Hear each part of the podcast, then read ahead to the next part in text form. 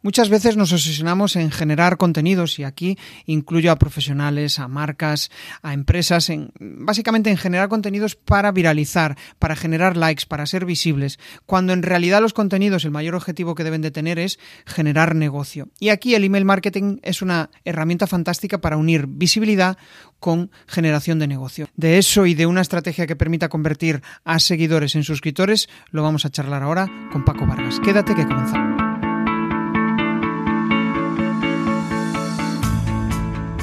Bienvenido a Comunicar más que hablar. Soy Jesús Pérez Santiago y este es el podcast de los que quieren crear su propia audiencia, ganar visibilidad y dejar de ser espectadores. En crearpresentaciones.com barra comunidad envío una píldora semanal para que puedas comprimir tu conocimiento en contenidos atractivos.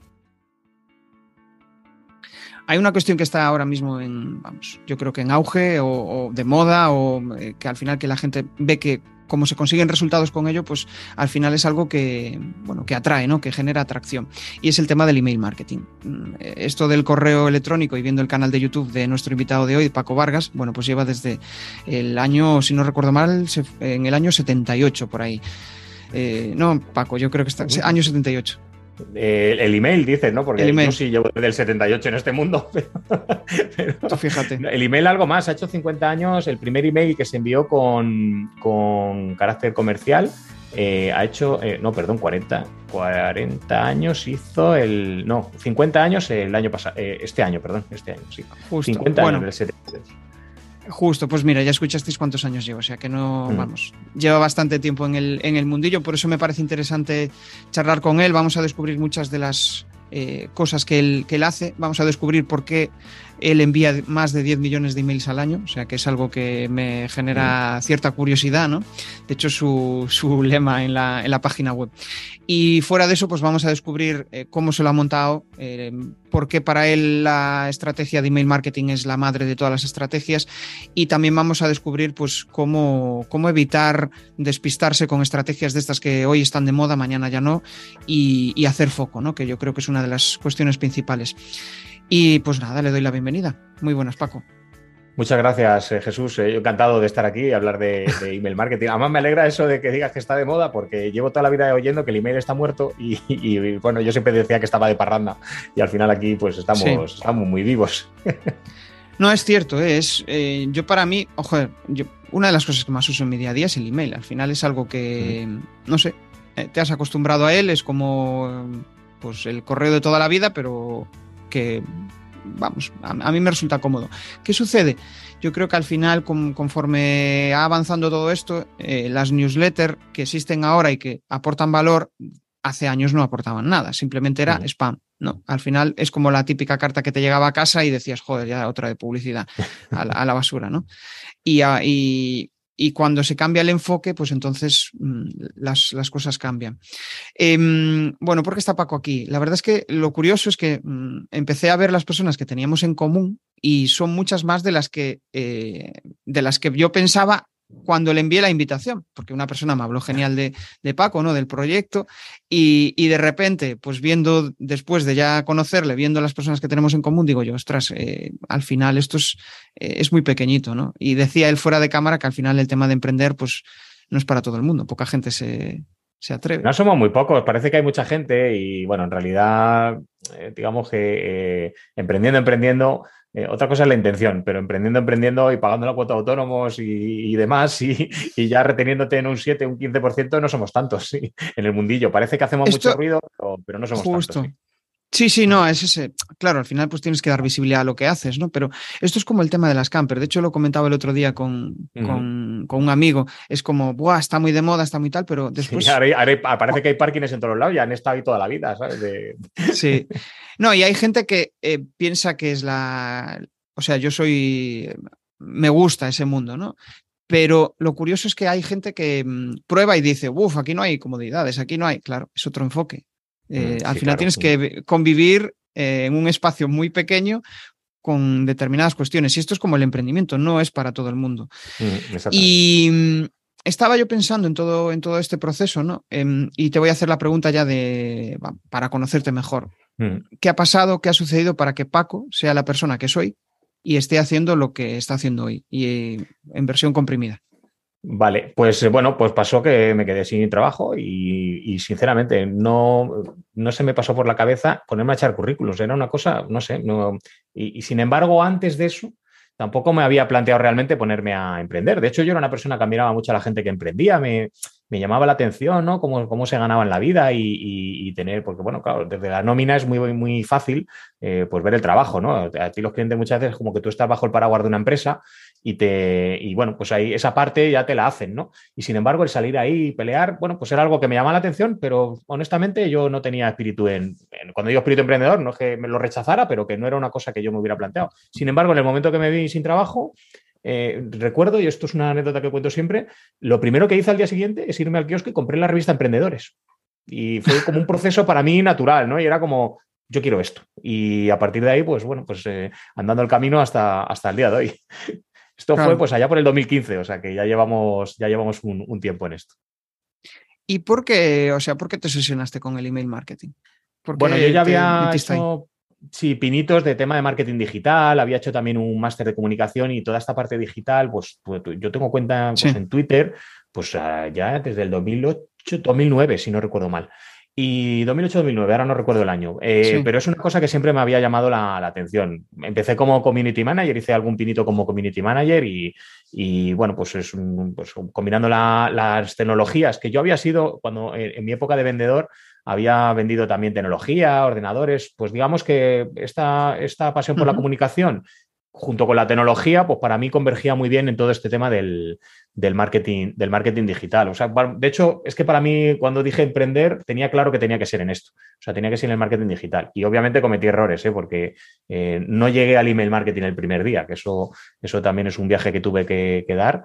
Y no tardé mucho en darlo, por suerte, pero, pero sí tuve que aprenderlo por el camino, vamos. Claro. Eh, al final estoy pensando en ese proceso, ¿no? De, mm, vale, yo quiero hacer algo relacionado con el marketing digital. ¿Y, qué fue la, o sea, cuál crees que fue la mecha de decir, vale, esto eh, me gusta y ahora está funcionando? O sea, mm. voy a replantear la pregunta, ¿no? Em, quizá, ¿cuándo te diste cuenta de que realmente lo que tú estabas haciendo podría ser una vía de negocio? Bueno, eh, eh, no me planteé que no lo fuera en ningún momento. Además, es un consejo ah. que doy a todo el que quiera eh, emprender, porque en, España, no sé si nos están escuchando en otro sitio, pero en España emprender cuesta dinero, es decir, tú tienes que adelantar el dinero. y no estoy hablando ya si ya tienes un local que además tienes que invertir, etcétera, o, si tienes producto y te lo tienes que comprar antes y ya te supone otro rollo. Pero no, estoy hablando de que el Estado de entrada ya te va a cobrar una cuota de autónomos. Eh, es verdad que ahora hay ayudas y que son 50 o 60 euros, no me acuerdo, pero cuando yo entré eran 200 mm, y ya un pico. y dices, bueno, pues yo estoy aquí y tengo que pasar de cobrar el paro a, ponerme a pagar. Eh, con lo cual, eh, ¿cuál era la cuestión? Es decir, no, por mi, por mi cabeza no pasaba no ganar dinero, porque yo ya tenía un gasto. O sea, aunque fuera mínimo, pero ya tenía un gasto. Yo siempre digo lo mismo. Si no crees que lo que vayas a hacer no te va a permitir remontar los 300 euros que te pide el Estado, ya te hablo de empatar, ¿eh? Ojo, que luego hay otros gastos, quiero decir, pero ya empatar con el Estado, si no vas a entrar en eso, no empieces, porque ya si te falta la fe, por decirlo de alguna manera, no, no, no, no, tiene sentido. Aparte, en este caso, ya había agencias, eh, es decir, el tema del marketing digital ya había evolucionado mucho desde que yo había hecho mis primeros pinitos, ¿no? En, eh, eh, en, redes sociales y demás, como community, ya había evolucionado mucho y había gente ganándose la vida y además también había freelance ganándose la vida con, con esto. Y no hablo solo del tema de diseño web, sino estoy hablando de lo que es marketing digital propiamente dicho, ¿no? Y vamos, como te digo, es que no en ningún momento me planteé que no fuera a ser, es que si me lo hubiera planteado no hubiera empezado, me hubieran entrado los mil miedos y no lo hubiera hecho. Claro. Sí, sí, sí, no, tiene todo sentido lo que dices. Al final es como, mm, eh, y de, hecho lo hablamos fuera de cámara, ¿no? El, hecho de, vale, mm, si estoy en mi mente y no hago nada, no, no doy pasos, al final nada va a suceder. Es una cuestión de mentalidad, efectivamente. O sea, es lo que te decía también antes, ¿no? O sea, yo estaba eh, eh, cobrando una nómina no me planteaba dar el salto. O sea, no es que fuera por comodidad, es que tampoco estaba a disgusto. El, pero la cuestión es eh, que el, bueno, pues eh, mm, una vez que das ese salto, yo siempre digo que, esto me lo enseñó un amigo, eh, las decisiones se toman en un segundo. El resto del tiempo es comerte la cabeza, pero tú la decisión ya la tienes tomada. Entonces yo a partir de esa base, una vez que ya tomo la decisión, procuro ya dejar el ruido de lado y, y pasar a la acción, vamos. Y ponerme a emprender, darme de alta cuanto antes. Es decir, tampoco estuve mirando, pues esto, ¿no? Que mira mucha gente. ¿Y cuándo tengo que darme de alta autónomos? Pues desde el primer día. Si es que la, ley es muy clara, ¿no? Ni salario mínimo interprofesional, ni no sé qué. No, no, como te dediques al marketing y abras una web, ya te digo yo que tienes que ponerse de alta el, el, momento que pones una pasarela de pago, ya te tienes que dar de alta, vamos. Sí, sí, así que, bueno, no sé si jodido o no, yo intenté que no fuera, no, no verlo desde ese punto de vista de estar mal de tengo que pagar, ¿no? Sino, sino desde el punto de vista de decir, ¿qué tengo que hacer para que a mí esto me salga el retorno positivo, ¿no? que, esta, que esta inversión que hago que me salga positiva. Claro. Bueno, vamos a entrar ya en la parte de negocio, que me gustaría descubrir muchas de las cuestiones y también la audiencia, pues al final es, muy curiosa respecto al tema de, de, la venta, ¿no? De cómo generas negocio.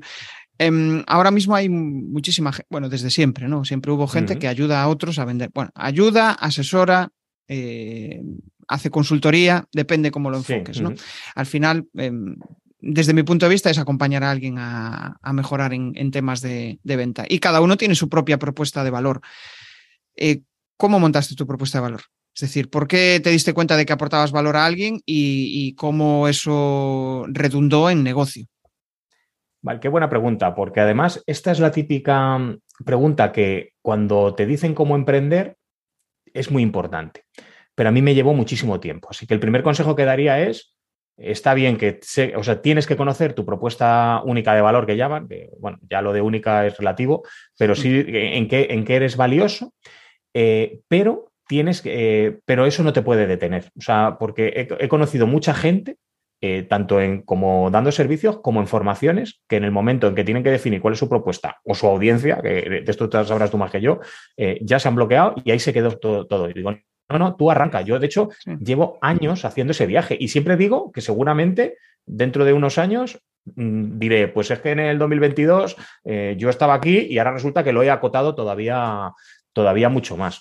Eh, yo soy muy bueno en la parte estratégica, es decir, en, ver, digamos, a vista de pájaro eh, los negocios, eh, desde el punto de vista del, marketing, ¿no? Más, más, que de las ventas, O sea, que es verdad que luego lleva concatenadas ventas, pero no es lo mismo marketing que, ventas. Luego sí escribo emails de ventas, también hago landings, etcétera, etcétera. Pero, pero siempre desde una, una visión estratégica. Y lo otro es la capacidad de empatizar con cómo lo cuentan mis clientes. De hecho, esto es lo que más les cuesta delegar cuando yo tengo que escribir por ellos, por ejemplo.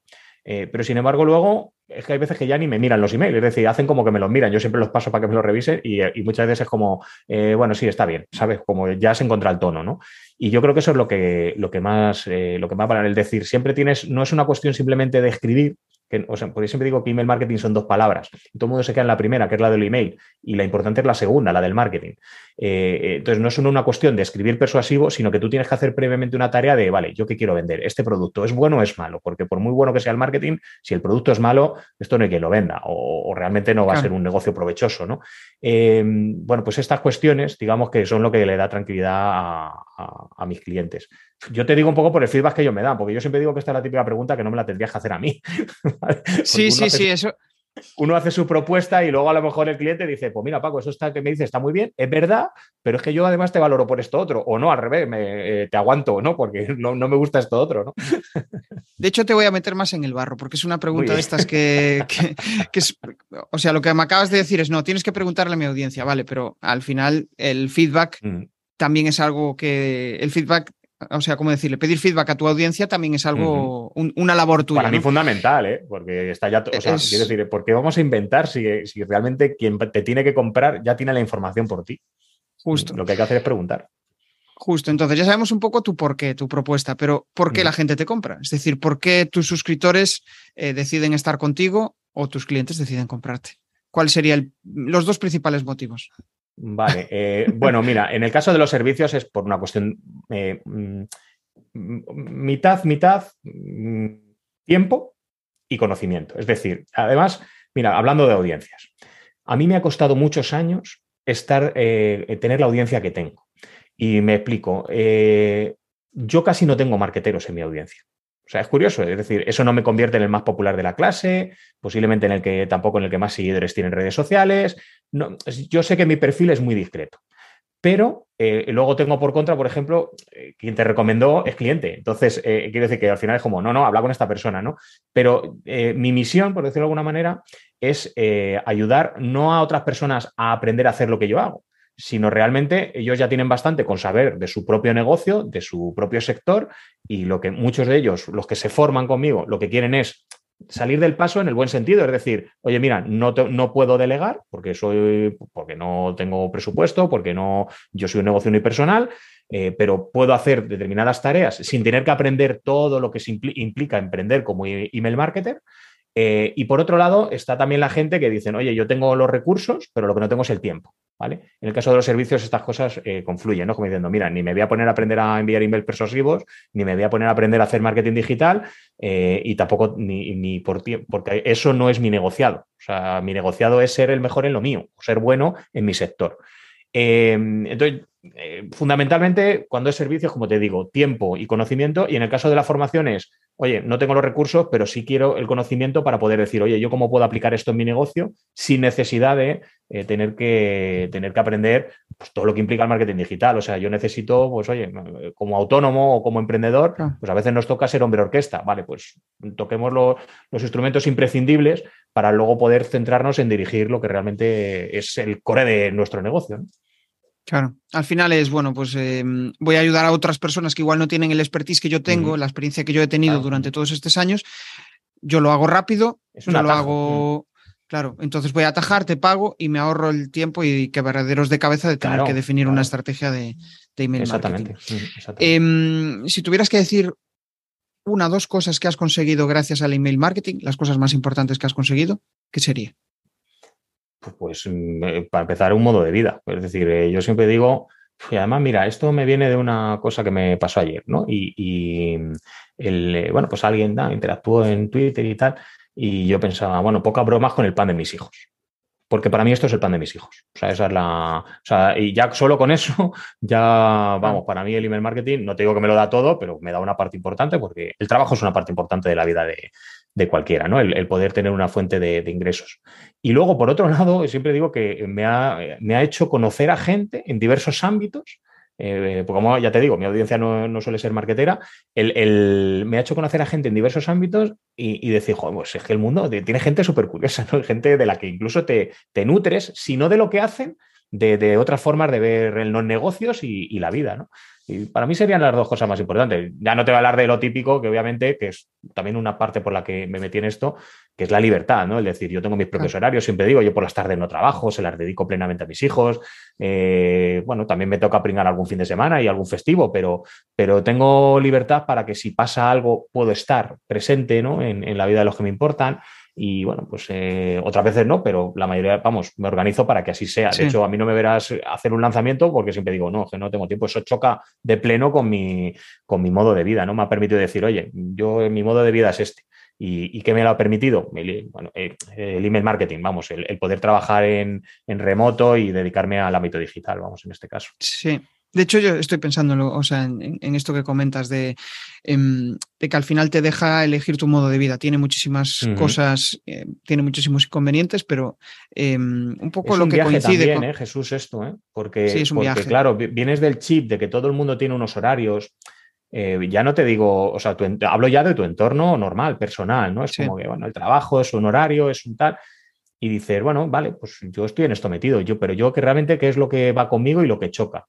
Eh, y también tiene mucho de aprendizaje de querer renunciar, ¿vale? Porque cuando eres tu propio empleado y las cosas funcionan bien, sabes que cuanto más tiempo estés, mejor te va a ir. Pero también, bueno, eh, eh, saber frenar ahí y decir, ya, pero quiero hasta aquí. De aquí en adelante podría tener más, pero no, no, no, no, ya no, hay algo que empieza a chirriar ahí. Sí, sí. O sea, estoy pensando en varias de las cosas que has dicho. Una, por, por un lado, em, el tema de poder rodearte de personas que te aportan. Lo que tú dices, hostia, mira qué tío más interesante, ¿no? Y esto, la, el emprendimiento te da esa oportunidad. Si no, al mm. Cuando trabajas por cuenta ajena, pues te vienen dados. Esos compañeros que hay, vienen dados. Son es lo que hay. Pueden ser interesantes o no. Si, si, no son interesantes, pues ostras, claro, eh, te hace replantear muchas cosas. Claro, te pagan para eso, ¿no? Y también te lo puedes plantear desde, desde ese punto de vista. O sea, yo voy aquí. Mm. eh, cobro mi dinero y después fuera busco a, eh, lo que realmente me motiva, ¿no? Aquello que hacia dónde quiero que vaya mi, camino. Mm. Pero mm, lo que dices respecto a, lo último, que estaba pensando yo en, en, el tema de, bueno, se me ha ido, salta, se me ha ido saltando cielo. Al final era relacionado. Sí, no, no, es que es, tal cual. O sea, y de hecho, em, joder, a mí también me preocupaba eso, ¿no? Cuando, cuando empezaba a emprender, el, decir, ostras, voy a tener cierta libertad, voy a hacer lo que yo quiera, pero yo me lo guiso, yo me lo como. ¿No? Y bueno, pues em, al final, pues eh, tienes que decidir. y que no te salga bien, claro, pero dices tú, ¿qué es lo peor que te puede pasar?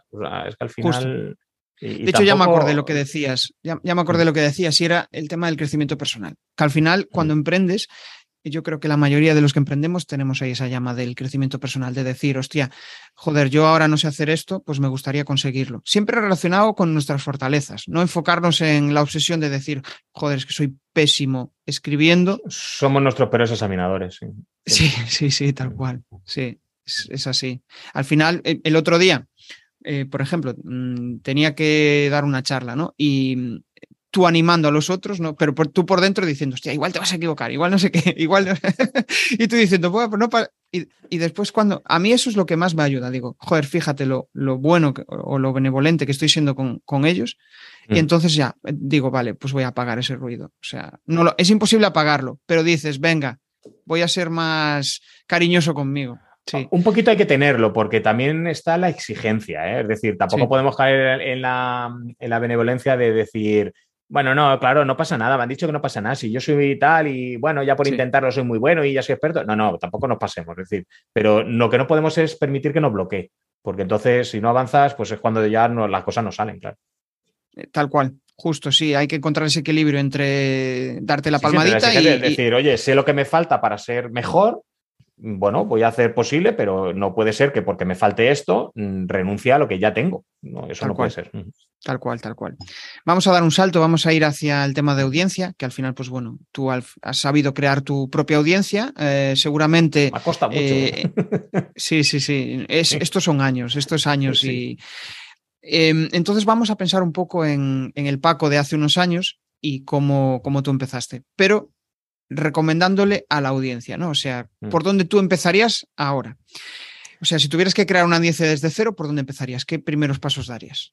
Vale, bueno, pues es una pregunta muy buena porque obviamente yo en mi caso me dedico al email marketing. Si no hay lista, pues puedes enviar muchos emails, pero, pero si no hay nadie a quien enviárselos, pues no, no sirve para nada, ¿no?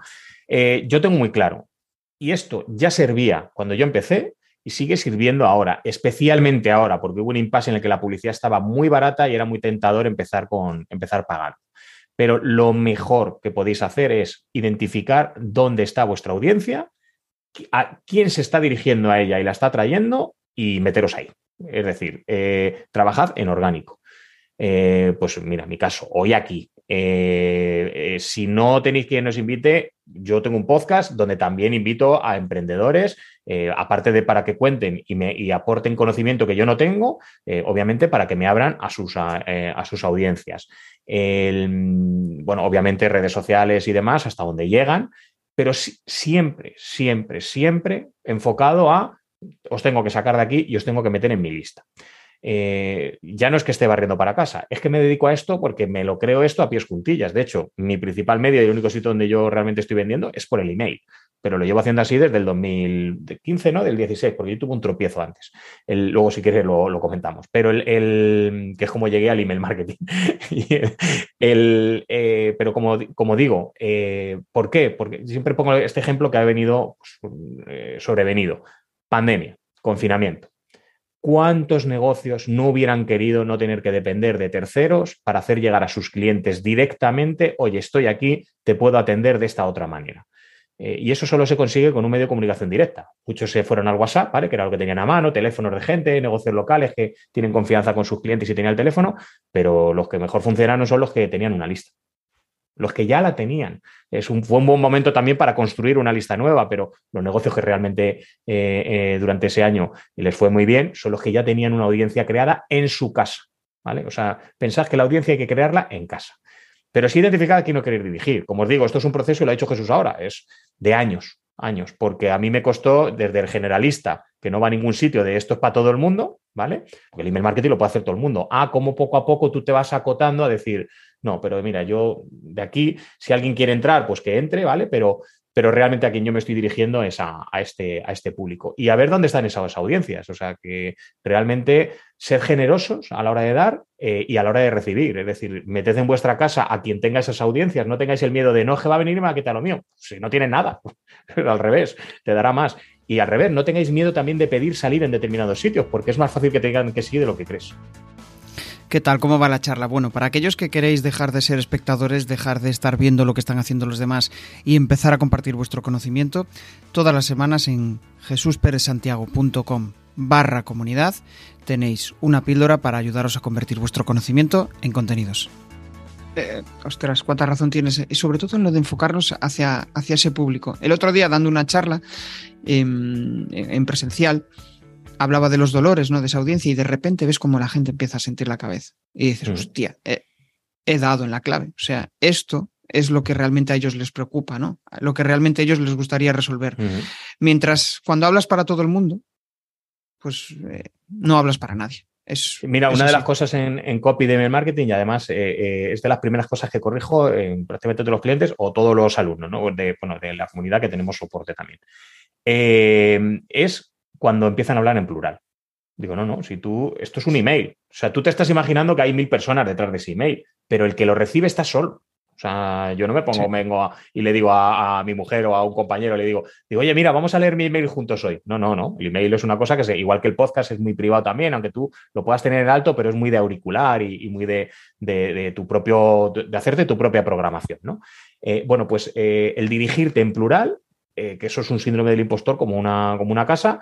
Eh, bueno, pues no, claro, tú te tienes que dirigir lo que toca decir, de forma directa y ser lo menos generalista posible y ser lo más concreto posible y dejarte atrás eso de, ya, pero si soy concreto, toda esta gente no le llego, ya, pero esta gente no son tus clientes. O sea, tú tienes que ir a, a lo que tú quieras contar en ese momento. Sí, tal cual. Incluso también ayuda, o sea, el tema de hablar directamente para ellos es lo mejor y hablar de otras personas que también les ha sucedido eso, porque así se sienten mucho más identificados, porque a veces dicen, no, pues a mí esto no me pasa, pero, mm, pero igual sí que me hace sentirme identificado. Digo, ah, vale, no me pasa en mi día a día, pero si le pasa a otros, empiezas a hacer relaciones y dices, joder, pues tengo que hacer algo para, para cambiar esto. Sí, la autoridad ante eh, pares. Sí, mm. justo, sí, sí. Porque a veces incluso eh, hay algo como que si se lo dices directamente a ellos, es como, uff, se sienten ofendidos, dicen, joder, eh, me está diciendo, me está machacando, ¿no?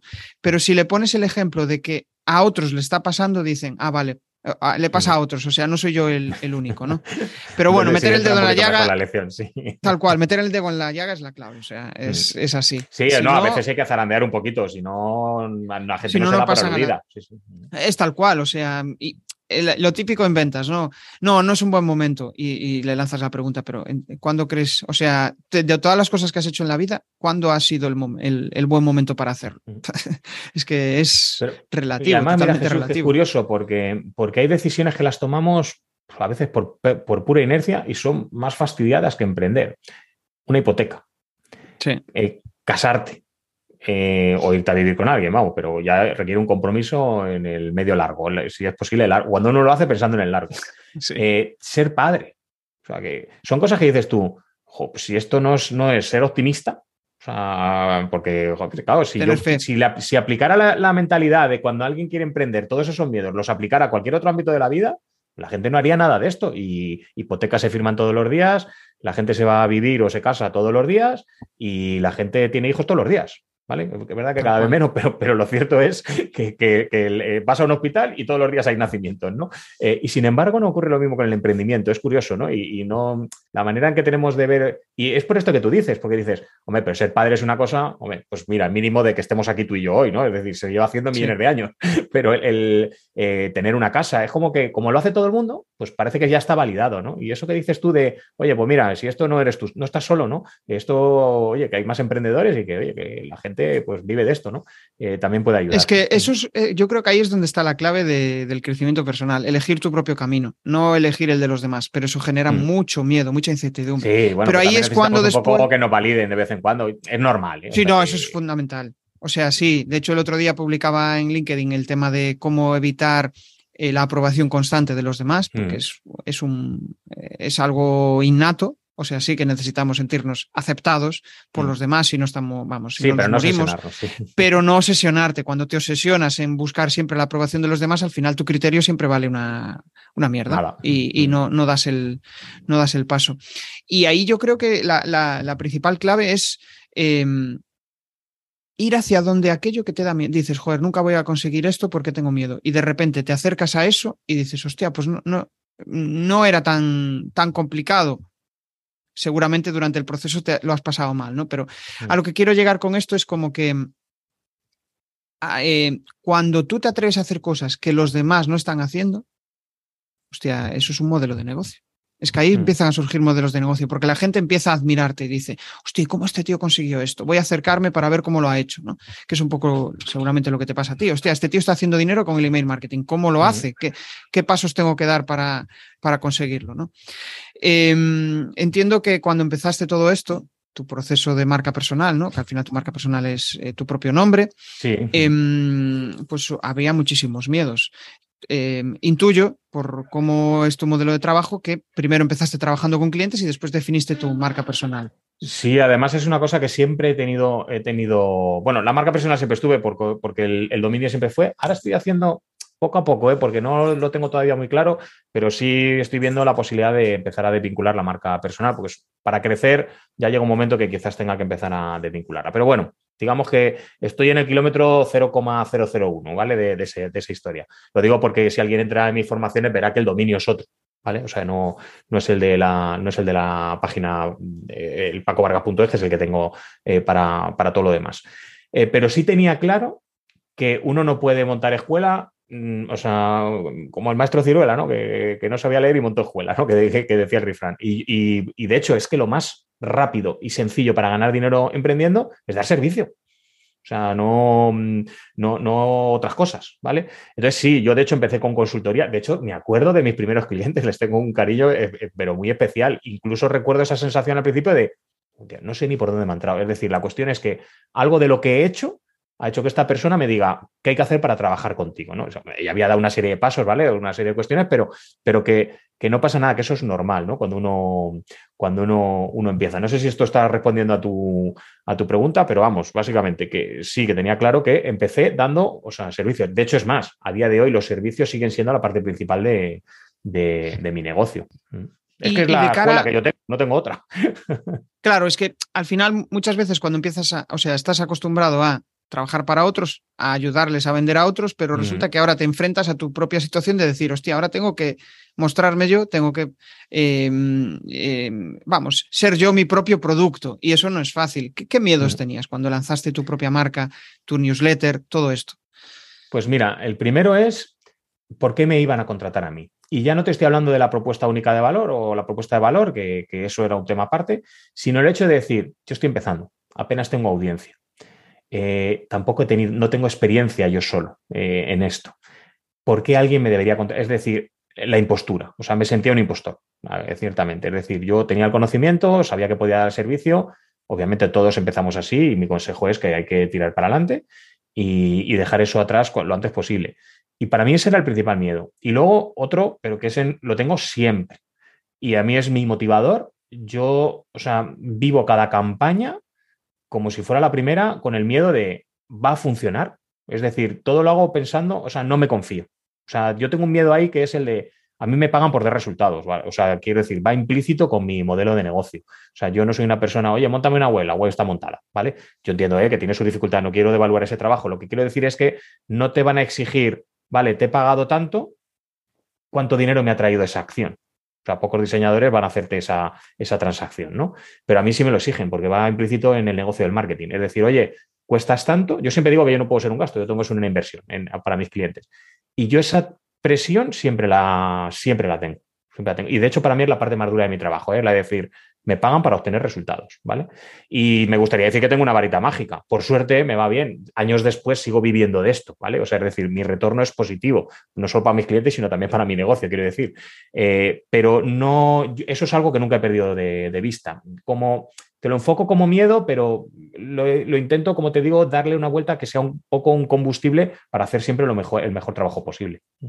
El otro día lo hablaba con una consultora de marketing y, ella decía eh, principalmente eso, ¿no? El tema de la generación de expectativas cuando te contacta el cliente y le dice, sí, vas a conseguir resultados, pero, o sea, eh, realmente no sé qué resultados vas a, conseguir. no te puedo dar hay, un factor de incertidumbre que evidentemente no, somos, como digo, a lo mejor me estoy tirando piedras contra mi propio tejado, pero es que a mí no me sale vender otra cosa. O sea, yo no te voy a prometer X cientos euros o X mil euros. ¿no? Además, si algo he aprendido en el camino es que no todo depende de mí.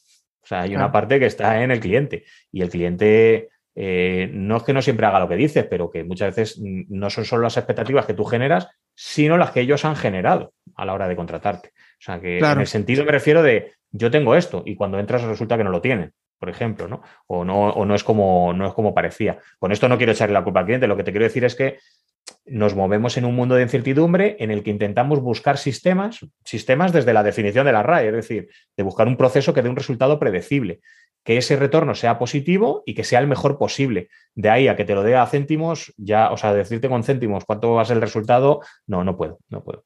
Es que ahí yo creo que, y, quizá es donde puede venir el, cliente toca pelotas, ¿no? Que es en plan, pero no, pero eh, yo quiero resultados dentro de un mes o quiero, ¿cómo gestionas eso? Amigo, pues es que el email marketing, si algo tiene, y de hecho los tengo, ¿eh? O sea, tengo gente que se acerca, incluso que se acerca también, pues yo tengo una membresía y hay gente que se acerca a la membresía y quiere dar resultados, los puedes dar el primer mes, forrarte no. O sea, es decir, de hecho yo tengo parte de mis formaciones, oye, ¿Cómo hago? ¿Cómo puedes hacer para, con una audiencia pequeña, tener ingresos? ¿Vale? Pero de ahí yo no sé cuál es tu volumen de gastos, cuál es tu modelo de negocio, eh, pero sí te puedo decir que puedes tener emails que, se conviertan en transacciones de venta, ¿vale? Desde el primer momento.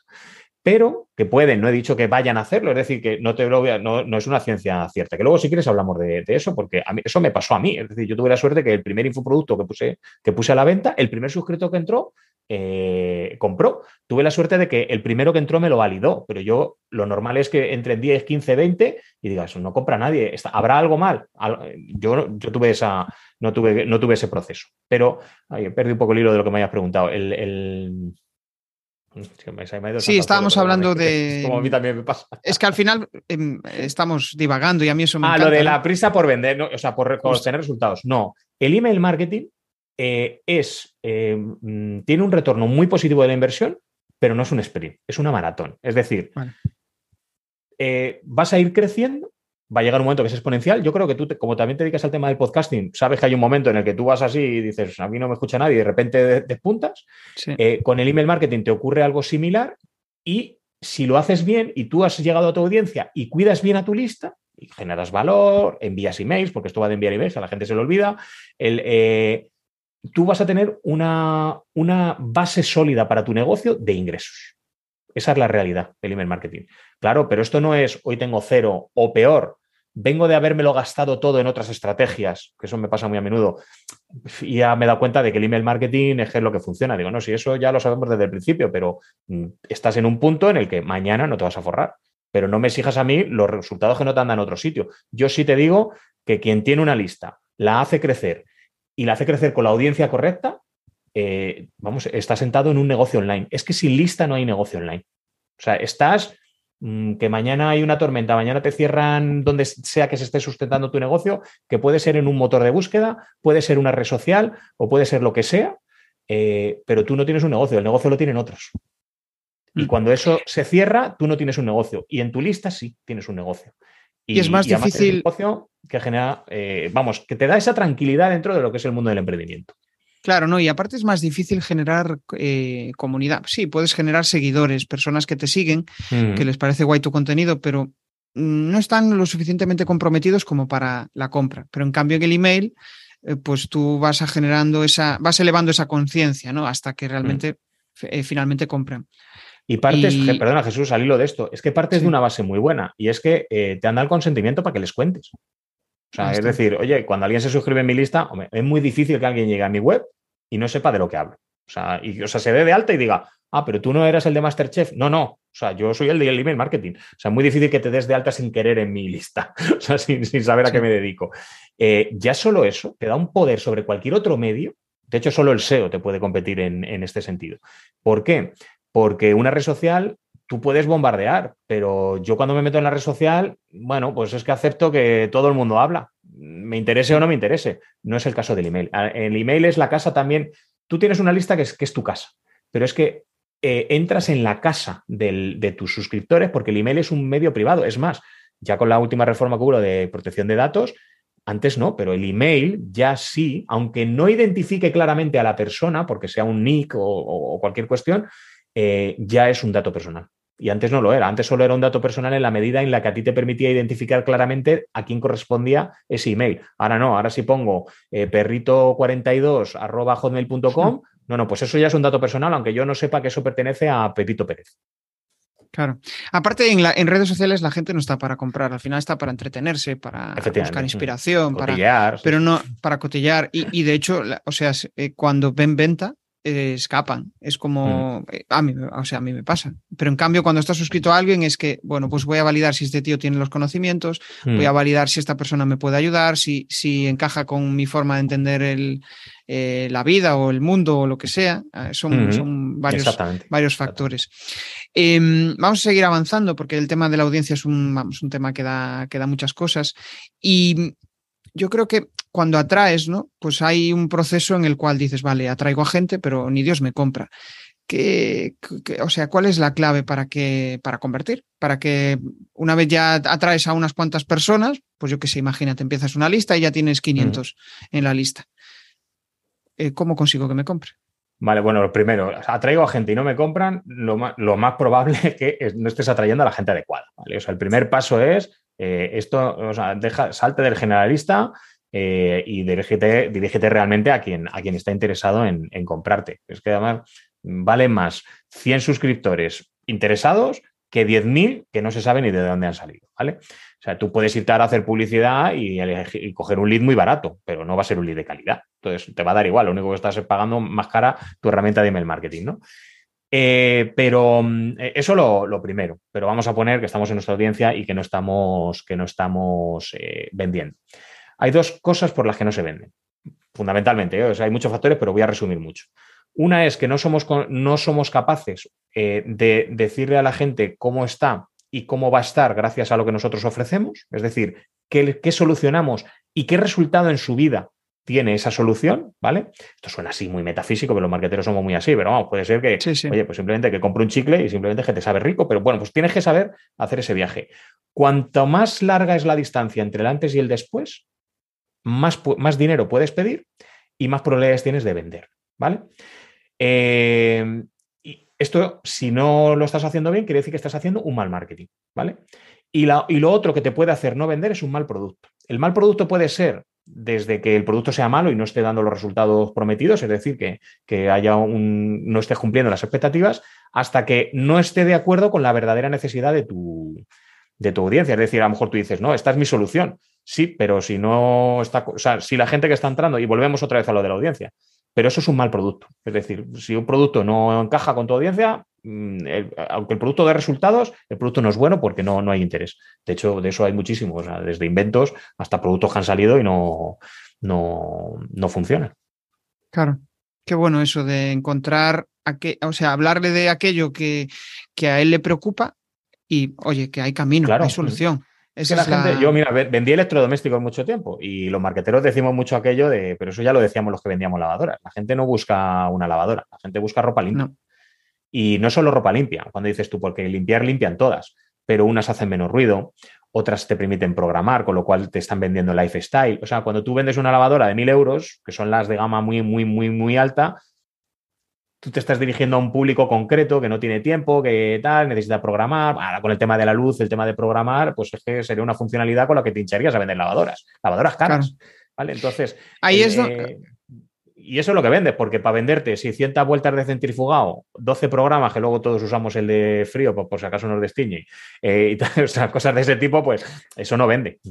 Es que al final es lo que tú decías, ¿no? Y yo también es em, el proceso de transformación. O sea, mm, cuanto más lejos esté eh, lo que quiera alcanzar o cuanto más lejos lo vea, más valor tiene ese servicio, porque tú le vas a ayudar. Has dado con la palabra, has dado con la palabra, porque cuando dicen hay que aportar valor, pero ¿qué es valor? Valor es la diferencia entre cómo está tu cliente y cómo va a estar cuando compre tu producto.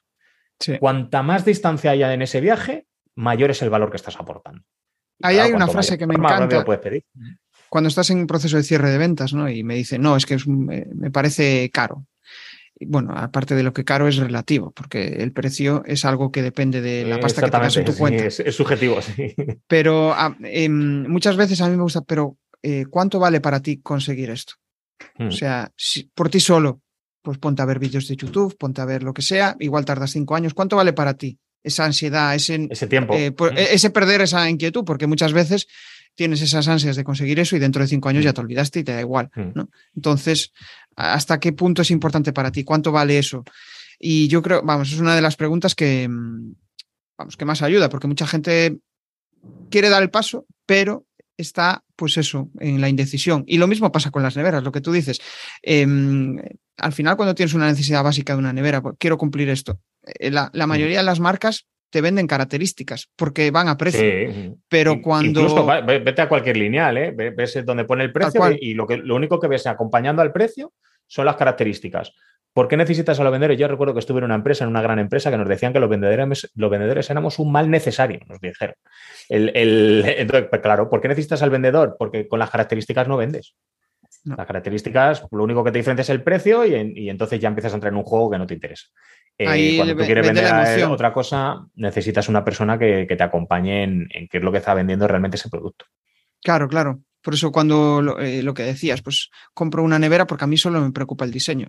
Eh, quiero tener este diseño porque es la leche o lo he visto en mis pelis favoritas y eso es lo que quiero tener en mi casa mm. porque me da seguridad. Bueno, al final cada uno, y ahí es donde está la, motivación, lo que tú dices, conocer muy bien el, dolor, yo creo que es la, clave. Sí, sí, conocer a tu audiencia y que obviamente, claro, que, es lo que hará que aflojen la cartera, claro, esa es la, clave, claro. Tal cual. Oye, que hablábamos al principio de que envías 10 millones de emails al año. Esto es una. Suena, suena muchísimo. Que no son distintos, sí, sí. Cuéntanos. En realidad no son tantos, ¿eh? O sea, cuando. Pero claro, no los envío solo para mí, los envío para mí y para mis clientes. Y durante la pandemia fueron muchísimo más, de hecho. El, eh, de hecho, tuve que cambiarlo en la web porque fue para arriba y ahora ha vuelto, las aguas han vuelto a, su cauce, ¿no? y, y, siempre digo, aclaro, no son distintos, es decir, no me da tiempo la vida, ¿eh? Lo que sí lo pongo porque eso me permite pues creo que hablar con cierta propiedad de email marketing porque recibo muchos datos, de, eh, además en distintos sectores eh, y para distintos productos y bueno, pues ese feedback que te dan muchas veces los suscriptores, si interesa, no interesa, cuando te lo dicen lo que estás haciendo bien, cuando te dicen lo que estás haciendo mal, ves tasas de apertura, ves, bueno, pues muchas cosas y bueno, por eso lo destaco en mi web, es como diciendo, oye, mira, que no, yo no te estoy contando tal, o sea, yo lo que te cuento es basado en una experiencia de enviar muchos correos. Es decir, que, no, es una cuestión de cuatro fórmulas que valen para todo, no, no. Aquí hay una experiencia acumulada en, muchos sectores. Mm. Claro. Em, eh, sí, sí, o sea, mm, realmente estoy pensando en todo ese, en todo ese proceso, ¿no? Y hay algo que también me parece interesante y es el tema de eh, que hablábamos antes, ¿no? De sacar a la gente de las redes, porque, bueno, la mayoría de las personas pues tienen redes, igual no tienen 100.000 seguidores, pero sí que tienen una pequeña comunidad que han generado, ¿no? Mm. Y una de las cosas que veo que les cuesta es sacar a la gente de las redes y llevarlos a, al email, porque dicen, es, que estoy vendiendo, estoy vendiendo y tengo miedo a, esa, a ese proceso de, venta. Em, ¿Cómo, o sea, qué harías tú eh, para sacar a la gente de redes y llevarlas al mail? Eh, a ver, aquí hay una pelea, hay muchas peleas en esto que tú has dicho. Eh, la primera es ese miedo de vender, ya, pero como no vendas, no comes. Es que eso es, así. Eh, vender, esto que voy a decir ahora, ahora parece que está un poco denostado, pero es que vender es ayudar. Pero es que insisto en lo que he dicho antes, es que hay un proceso, o sea, tú vendes algo que ayuda a cambiar a tu cliente en lo que sea, desde lo más nimio, si vendes un producto de muy bajo coste, hasta realmente cambios sustanciales, ¿vale? con lo cual, quítate que tú estás haciendo ningún mal, al revés, o sea, estás ganando dinero de la forma más honrada que pueda haberlo, que es ayudando a la gente, es decir, haciendo que la gente, o sea, eh, siempre y cuando tu venta sea honesta, es decir, que esté informada, que, que cumplas las expectativas y demás, yo no le veo ningún problema. Es más, la gente quiere comprar. Lo que no le gusta es que le vendan, eso es verdad, pero, pero la gente quiere comprar, o sea, no, no hay ningún problema. Si la gente te da su dinero es porque está convencida. Si de hecho no hay mayor prueba de convencimiento que el hecho de que te den dinero. O sea, que, eh, pero yo entiendo, entiendo lo que dicen, pero claro, aquí vuelve la ecuación. Tú es que siempre tienes que estar pensando en tu audiencia. O sea, en el último que tienes que pensar es en ti. O sea, sí tienes que pensar desde el punto de vista estratégico de cómo plantear cuáles son los objetivos de tu negocio, ¿vale? Pero ahora, ¿cómo convergen mis objetivos con, los, con, la, con las querencias de mi audiencia. Y es que siempre tienes que estar pensando por qué alguien debería escuchar lo que yo estoy diciendo. Es decir, ¿qué han ganado? Si tú tienes claro, si tú respondes en cada comunicación que haces el para qué, o sea, ¿para, para qué me sirve esto? Eh, ¿O qué hay aquí para mí? Eh, bueno, pues tú ya tienes mucho ganado, porque si realmente eres capaz de, eh, aportar eso y responder a esa pregunta, no, es aportarlo, es con que seas capaz de responder a esa pregunta, todas tus comunicaciones van a ser siempre consentidas, ¿vale? Y en base a eso pues te va a llegar dinero contento, ya está, no, no hay más. ¿Cuál es la otra pelea? Las redes sociales viven de que tú estés dentro de la red social, de que generes contenido. Entonces estamos en un ten content entre los que generamos contenido para sacarles, pero que nos tienen que aguantar porque les generamos contenido, porque estamos trabajando para ellos, porque la red social no genera contenido. ¿Vale? O sea, no, no eh, el contenido lo generan los usuarios, pero claro, mm, estás en esa pelea. Yo es que tengo muy claro, es que solo hay un sitio al que tienes que enviar a tu audiencia, que es a tu lista de suscriptores. Con tu gancho, lo que llamamos el lead magnet, ¿vale? No sé si a la gente, a la audiencia le sonará, pero lo que llamamos el, lead magnet, eh, que es simplemente, oye, mira, te voy a dar de probar mi, producto, mi servicio. Básicamente, estoy resumiendo mucho porque, por, una cuestión de tiempo, pero eh, y que entren con ese consentimiento y que ya te puedan probar, ¿vale? Entonces, yo cuando digo que hay que poner un solo enlace en la bio y es el de Lead Magnet, a mí esto me ha costado una pelea con mi equipo porque me han convencido de poner un link trip, pero esto es una imposición de Instagram simplemente. Pero yo, vamos, normalmente, siempre que puedo, pongo un solo, un solo enlace en, redes sociales hacia Lead Magnet. Ahora, como te digo, tengo un link tree muy a disgusto mío, pero es verdad que como ahora tengo el podcast, te tengo que enviar a distintos sitios, no todas las redes te dejan poner enlaces. Bueno, pues ahora tengo que jugar con ese ten content. Pero si yo solo tengo que decirte, entra en mi web en un sitio, es a mi landing de suscripción. No te envío a mi home, ¿eh? te envío a mi landing de suscripción. Y en mi home, si alguien entra, verá que lo primero que pido es el correo. Y ya no solo por las redes sociales, Jesús, es que estadísticamente, eh, entre el 50 y el 80% de tus usuarios, de la gente que entra en tu web, nunca más va a volver. Ni aunque le guste el contenido. Y cuando dirán, no, hombre, eso no ocurre. Sí, sí, se llama todas esas pestañas que tienes abiertas de Google Chrome, por ejemplo. de cosas que, a las que vas a entrar y nunca vuelves a entrar y que por eso se acumulan. hasta que un día revienta ya el navegador y dice, no, ya no puedo más y, y, te entra un momento de pánico y no pasa nada porque es que no ibas a volver a entrar. Eh, es más, la última actualización, y esto lo comentaba el otro día con mi equipo en, un poco de, WhatsApp, ¿no? Eh, les digo, mira, la última actualización de Chrome te permite ya agrupar pestañas por, temáticas. Digo, para que veáis que, no está, que, lo que digo es cierto. Digo, digo, que la gente acumula, porque se ríen, porque yo soy el primero que acumulo pestañas. Digo, mi equipo soy conocido por, por las pestañas que acumulo, ¿no? El, y, me, y, digo, no estoy solo en esto. Digo, Google Chrome se ha dado cuenta que esto es una tendencia de los usuarios. ¿Por qué? Porque, ay, sí, luego entro, luego entro. Mentira. Y la única manera que tienes de enviar a, tu audiencia, a tu web, cuando tú quieres y a, la, y a la URL que tú quieres, es con una comunicación directa a través del email. Porque la red social lo que va a hacer es que yo lo publico hoy, a lo mejor le aparece al usuario dentro de tres días, eh, si es que le aparece, que el engagement es, en Instagram creo que está ahora en un 8%, un 8% de tasas de apertura en un email es como para tirar esa lista a la basura. Es decir, lo estarías haciendo muy mal. O sea, eso sería un porcentaje malísimo. Pues yo creo que son motivos más que suficientes para decir, voy a utilizar la red social a mi favor, la pagaré publicidad cuando a mí me interese, eh, pero yo mi objetivo es captar, o sea, tú tienes que ser una máquina de captar potenciales clientes que son tus leads, o, vamos, tus suscriptores. Es cierto, al final la gente está obsesionada por conseguir likes, por conseguir alcance, por conseguir viralidad. Son métricas de vanidad. En redes mm. y al final eh, es, justo, es puro ego, ¿no? Al final es, mm. qué guay, qué guay soy, que como molo, que... Y ya está de compromiso, yo creo que todos... hay que dar de compromiso, ¿no? De, sí, y todos en algún momento... sí, justo, todos en algún momento tenemos esa sensación, ¿no? Mm. Pero al final, cuando te das cuenta de que eh, esos seguidores no te van a comprar, simplemente es qué guay, voy a conseguir. Quizá lo más útil de todo eso es conseguir visibilidad, ¿no? Que más gente te vea y llegar a gente que venga a, su a tu lista. Pero ahí yo creo que es donde está la complicación, ¿no? De cómo conseguir convertir seguidores en suscriptores. Y esa es la, mayor complicación. ¿Qué dirías tú ahí de, todo bueno, esto? Sí, vale. Eh, pues yo te da la clava antes. Es que te tienen que probar primero. Eso es un lead magnet. ¿eh? Es decir, pero el lead magnet, aunque sea, no es gratis. Es la, es la primera venta que tienes que hacer. Yo esto lo aprendí cuando en mi primer trabajo. La primera venta que tienes que hacer es la tuya. O sea, cuando vas a la entrevista de trabajo, esa es la primera venta que tienes que, hacer. Bueno, pues con el lead magnet te ocurre igual. No, es que sáqueme el correo es gratis. No, no es gratis. Ahora mismo el patrón oro en el Internet son los datos. El que tiene los datos tiene el negocio. Eh, pues esa es la primera venta que tienes que hacer. Con lo cual, Tienes que poner un gancho que no sea una castaña. O sea, quiere decir, yo siempre digo que si quieres saber si tu lead magnet es bueno, cada vez que se lo descarguen tienes que estar pensando lo que le podrías haber cobrado por ese lead magnet. ¿Vale? Ojo, hasta un tope, ¿eh? porque si te pasas no es un buen lead magnet tampoco, porque no, tampoco vamos a darlo todo.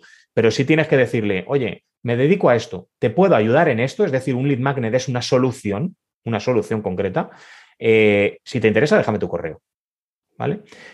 Eh, y esa es la manera de llevarte leads a tu lista, con consentimiento y con, gente convencida, y, meter leads de calidad, es decir, ah, pues sí, esto que resuelves es lo que yo busco. ¿Vale? Em, toma mi correo, te lo voy a, te lo voy a dar. Eh, y para esto, como digo, una landing de suscripción, una landing donde lo único que puedan hacer es esto, o sea, suscribirse o darle al aspa y salirse, ¿vale? Eh, evitar procrastinar, evitar dudar. claro, si te pones el menú, el quién soy, el tal. No, no, eso en la web, en la home, pues lo tienes que tener, pues lo tienes que tener. Pero yo en la landing de suscripción no, es una página limpia de menús. Y bueno, y simplemente. Ah, y lo mismo que hemos dicho para la venta, es decir, no vendemos características lead magnet. No, mira, es que es un PDF y tiene 80 páginas y además eh, viene en Tiny Roman 16. Bueno, eso no es un. No, es que a mí me da igual el formato. En mi caso, por ejemplo, es una masterclass para que de, inicie sepas qué emails enviar y cómo eh, vender desde el primer email que envías. Punto. Eso es, eh, y además sin gastarte dinero en publicidad. Esa es mi promesa. Luego es un vídeo, dura una hora, pero para mí eso no es lo importante. ¿Vale? O sea, lo importante es lo otro. Es decir, ¿quieres resolver esto? Eh, déjame tu correo. ¿Vale? Si es un PDF, si lo, lo, podía haber resuelto en un PDF, lo podía haber resuelto en un PDF. Lo podía haber resuelto en un mini curso, lo podía haber resuelto en un mini curso. No, pues el formato es lo de menos, es una característica. Sí, sí, sí, claro. Al final háblale de lo que él quiere conseguir, no, no de lo y que... podemos tener tanto gachos como productos tengamos, es decir, porque a lo mejor para cada producto es una audiencia distinta, eh, que a veces nos centramos, no, pero es que yo, claro, no tengo una peluquería unisex. Pues, claro, pues no es lo mismo un hombre que una mujer, claro, evidentemente, pues el gancho debería ser distinto. Claro. Aunque llevamos hablando mucho de mentalidad durante toda la charla, vamos a entrar ahora en, una fase de ahondar más en, todo esto. ¿no? Y mm, todos tenemos miedos. Eh, me gustaría conocer un poco tus miedos antes de empezar a comunicar, antes de empezar a escribir y, cuál fue el primer paso que, te hizo sentir seguridad y decir, vale, pues, joder, voy por el camino. Uf, qué buena pregunta. Bueno, el miedo a escribir, siempre te digo lo mismo, es decir, ¿funcionará? ¿Vale?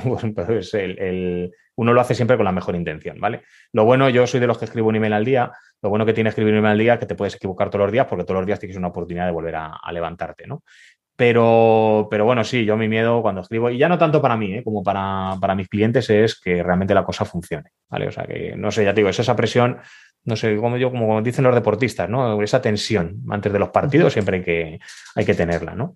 Y la otra que me has hecho es, eh, me has dicho de miedo a la... A comunicar en general. Pues bueno, a comunicar obviamente la aceptación, eso lo tenemos todos, ¿no? Aunque lo que pasa es que, bueno, a algunos le echamos más morro. es una cuestión de. Pero no morro en el mal sentido, sino decir, oye, mira, yo lo siento. Y, para esto, mira, entrevisté en mi podcast a, a Reclau sobre temas de precisamente de, bueno, no tanto de aceptación, pero sí hablamos mucho de el tiempo que perdemos pensando en quien no nos quiere. O sea, es decir, en esa gente que se da de baja de la... A mí me dicen mucho, ya que si escribo me se dan de baja, pero ¿qué tienes más, bajas o aperturas y clics? Porque, ¿Por qué te bloquea el de la baja? Si te ha hecho un favor, o sea, no pasa nada, ya no le molestas, tal, y así no, no os molestáis mutuamente. a ti no te cobran más por ese usuario y él ya no recibe tus comunicaciones, ¿no? Obviamente, hay que cuidar que tener las menores bajas posibles, si hacemos las cosas bien, esas serán las menos posibles, pero, pero no, pero ¿por qué pensamos más en esa minoría y no en toda la gente que nos está abriendo y leyendo nuestros emails o está viendo nuestras publicaciones y no se da de baja? Yo creo que nos, pasa a la mayoría. Nos pasa a la mayoría y de hecho en, la charla que tuve aquí en el podcast con, con Pedro Aguado, él hablaba de que estaba en una charla, todos Dios mirándole, había a lo mejor uno que no eh, le estaba haciendo caso y que eh, se pasaba muchas veces, al día siguiente le pasaba, pero se pasaba unas horas eh, em, pensando que por qué. pensando en, el, en el por qué, o en pero cuando en realidad, em, claro, no podemos agradarle a todo el mundo, pero no es fácil, no es fácil. Esa, esa sensación de aceptación es algo que hay que ir trabajando. Y echarle morro, al final es un poco, va un poco por ahí. También yo creo que cuando tienes la suficiente autoconfianza, Em, eh, que crees en lo que haces, obviamente desde la humildad, ¿no? Pero eh, te empiezas a... Hombre, cuando ya te acompañan los resultados es más fácil, evidentemente, porque tú ya hablas con una autoridad que, bueno, pues que te la dan los resultados, claro, obviamente. Pero bueno, yo entiendo que cuando uno está empezando, eh, este bagaje no lo tienes y, eso es lo más difícil de vencer. Lo otro, claro, es muy fácil. Cuando uno ya dice, no, no, yo vengo aquí, me paseo con mis resultados y esto es tal, es mucho más sencillo y, bueno, tienes menos, menos miedos, ¿no? Claro. Sí, sí, sí, tal cual. Antes hablábamos de que, ah, bueno, pues mm, es difícil hacer foco, ¿no? Hacer foco en aquello que quieres hacer, en, tener una estrategia y, ir a por ella, ¿no? ¿Cómo haces tú en tu día a día para evitar saltar de palo en palo o de meterte en estrategias de estas que están de moda, que molan mucho? Eh, ¿Cómo haces para hacer foco en foco y acción? Eh, tenemos una amiga en común que me va, me va, a dejar de hablar por esto que voy a decir.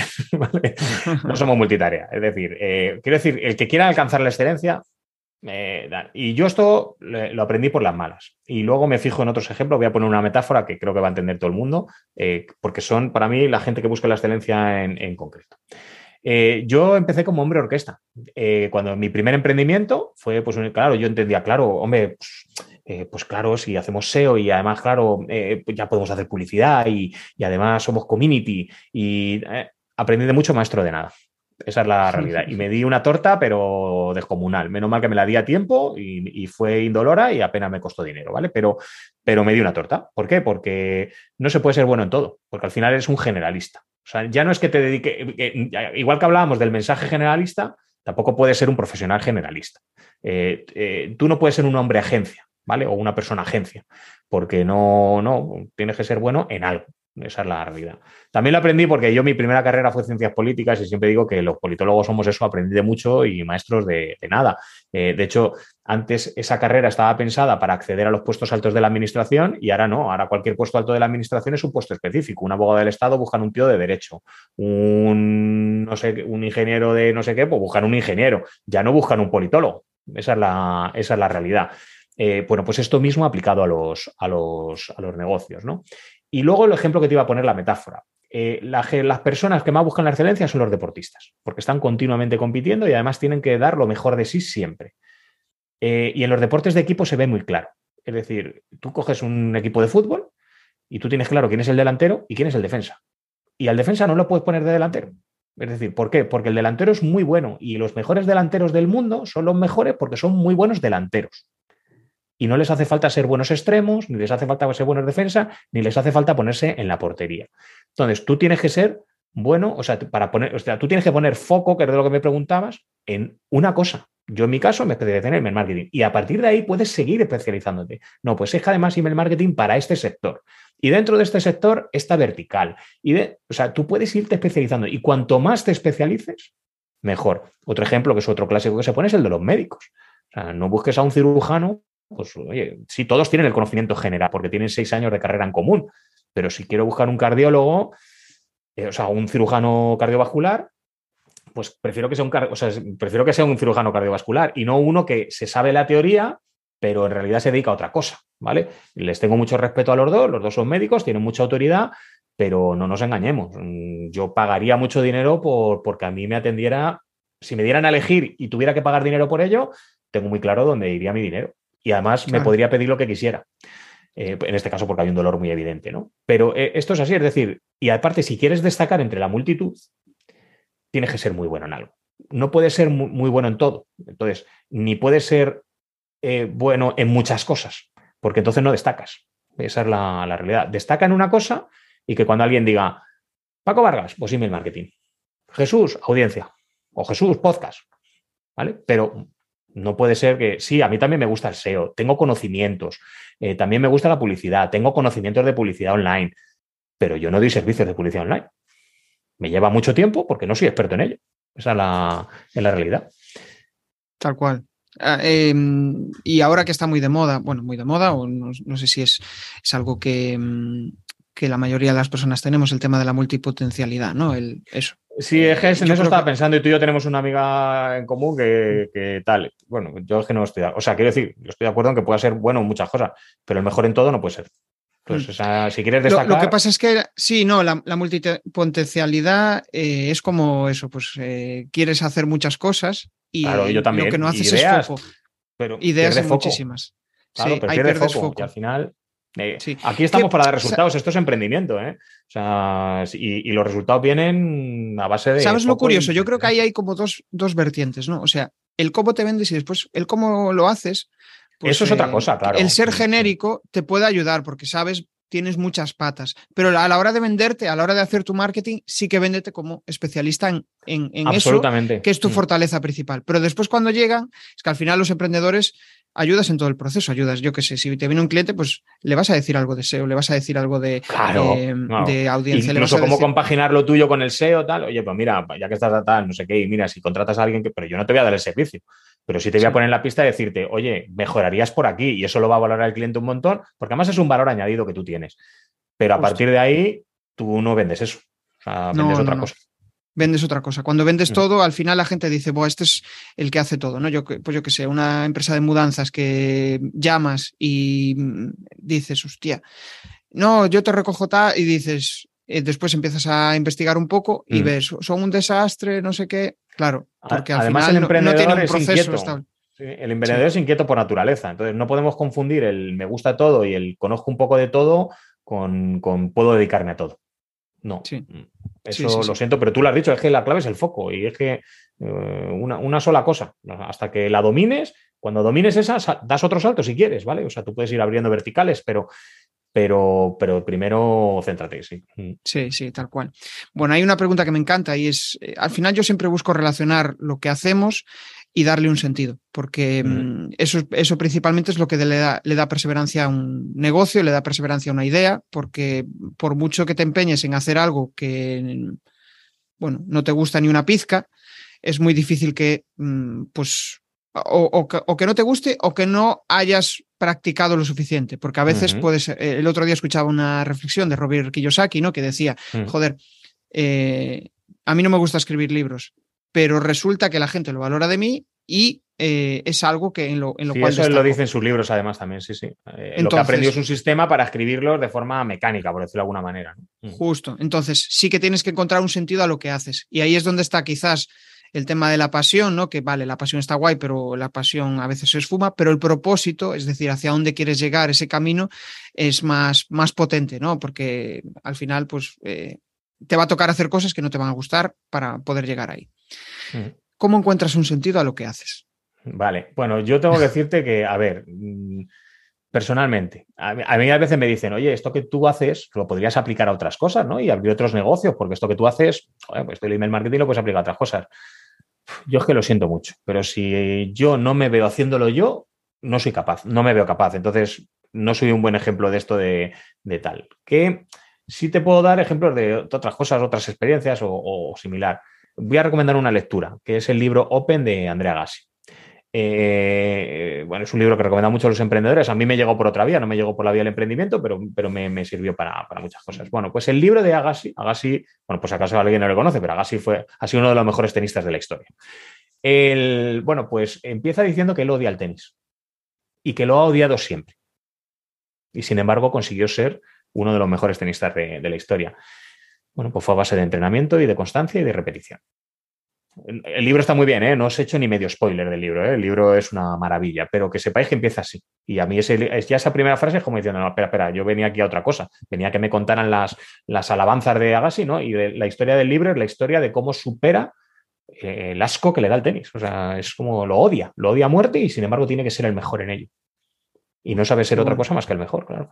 Y, esa experiencia vale para cualquiera que esté en algo que no le guste. Lo que pasa es que a mí personalmente me tengo que ir a una referencia externa, porque yo si me da, mira, honestamente, para estar haciendo algo que no me gusta, me pongo a echar currículums y que me paguen por hacer algo que no me gusta y me quito las complicaciones de ser autónomo. la verdad.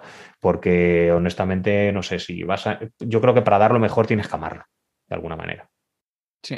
O sea que al Luego, final. ya te digo, en el libro Agassi encontré otro sentido, pero uf, Claro. yo no hubiera Tu sentido está en disfrutar en lo que haces, porque al final te Es ayuda que, a, sí, a estar motivado.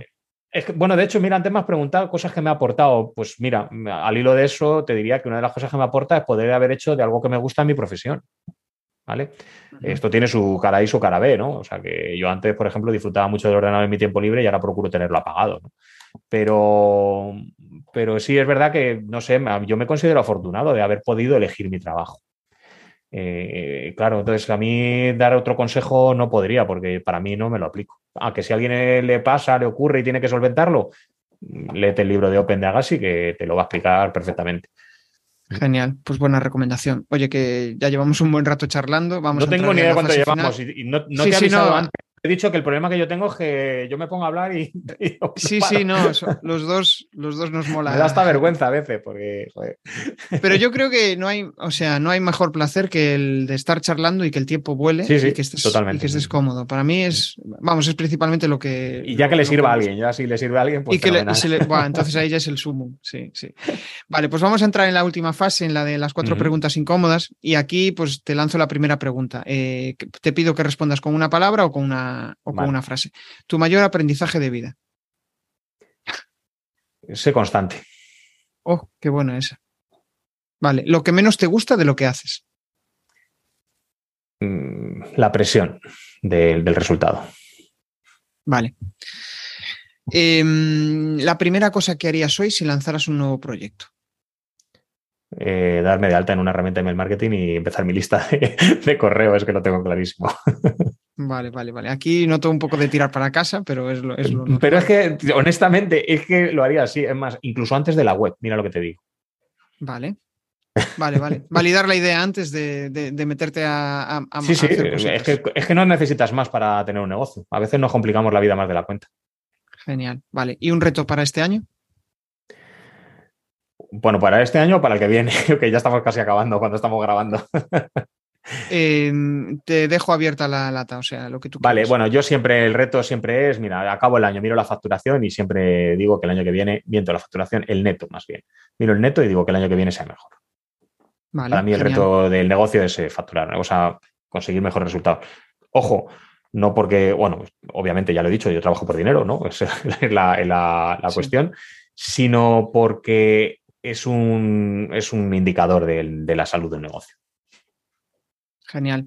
Bueno, pues ya antes de entrar en la reflexión final, eh, te pido que nos compartas tus coordenadas, dónde podemos localizarte, si quieres lanzar algún spam de valor adelante. O sea que, Te voy a lanzar el principal, pacovargas.es barra empieza. Si alguien quiere empezar con esto del email marketing, mm, me deja su correo, le voy a enviar una masterclass y yo luego todos los días envío un consejo sobre email marketing, ¿vale? No es obligatorio que me lean todos los días, yo lo agradezco mucho, pero, pero bueno, todos los días tengo algo que, que contar sobre, sobre email marketing para que ellos mejoren su, eh, los, mis suscriptores mejoren su, su experiencia. Y ahí van a encontrar, vamos, lo que necesitan para arrancar y empezar a obtener resultados. En una hora lo, lo explico todo. Si luego quieren profundizar, pues cada día les voy enviando más, más cositas. Y bueno, también tengo un podcast, aprovechando que ya también estaremos en el medio, pues eh, se llama Tienes un email y bueno, pues ahí también eh, cuento muchas cosas que no cuento en la newsletter también, porque me permite explayarme un poquito más y, o que no las cuento de golpe, más bien en la newsletter, porque al final eh, siempre estoy hablando lo mismo que el email marketing. Y esas son mis dos, mis dos coordenadas principales. qué bueno. Pues em, ya, para, ya para terminar, me, he quedado pensando en, en- en todo esto que haces, ¿no? Porque em, a diferencia de otros copies que al final, bueno, tú no eres copy, estás especializado en, Ujú. especializado en email marketing, pero eh, tiene mucho que ver con, con el Sí, copywriting. bueno, al final ¿no? tengo que ponerme a escribir, efectivamente. sí, Tienes que ponerte a sí. Justo. Y también es una forma de diferenciarte, ¿no? Porque ahora parece que todo el mundo es, es copy, ¿no? Pero Eh, yo, además, La- es una cosa que me lo han dicho muchas veces. Oye, ¿por qué tú no te autodenominas copy? Digo, porque no lo soy. O sea, es que honestamente compartimos muchas cuestiones, pero no, no soy copy. Ni me considero más ni me considero menos. Quiero decir que me hago otras cosas distintas. Aparte de Claro. escribir emails, hago otras cosas distintas. Obviamente conozco técnicas de copy porque son necesarias para, para parte de mi trabajo, pero, pero no, no, no soy, no soy copy. ¿por qué digo todo esto? Porque al final, joder, eh, hablas bien, eh, te comunicas en diferentes, en diferentes, eh, en diferentes medios, medios y eso pues te hace pues un, una persona, eh, o sea, un profesional muy completo, ¿no? Porque la mm. mayoría de los que saben escribir bien, pues eh, escriben solo bien, pero si les pones a exponerse, pues les cuesta mucho, mm. ¿no?